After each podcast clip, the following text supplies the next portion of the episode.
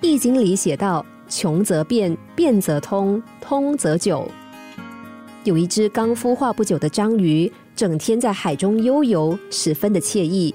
直到某一天，它遇上了生平第一次的存亡危机。有只大鱼张开大口，想要把它当做午餐。惊慌之际，章鱼发挥它天生的本领，吐出墨汁，趁敌人视线混淆，一溜烟的跑了。章鱼心中非常得意，认为这真是上天赐给他自保的礼物。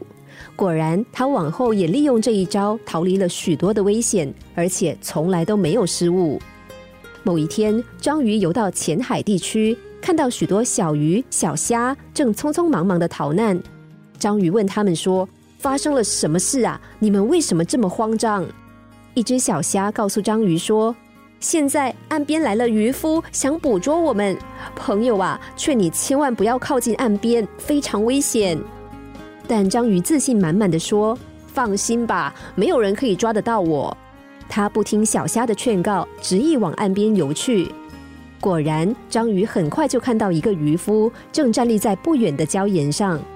他想：“我应该马上使出绝招，这样他就看不到我了。”于是，章鱼喷出了大量的墨汁。但这回，章鱼非但没有逃过一劫，反而一下子就被渔夫捉到了。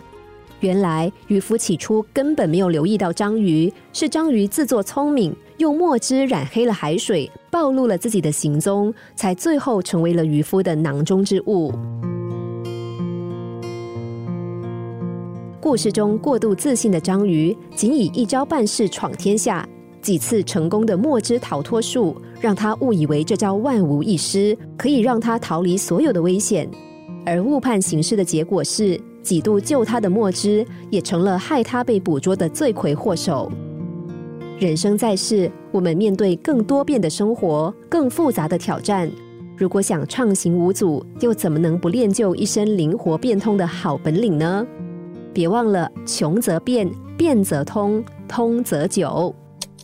心灵小故事，星期一至五晚上九点四十分首播，十一点四十分重播。重温 Podcast，上网 U F M 一零零三 t S G。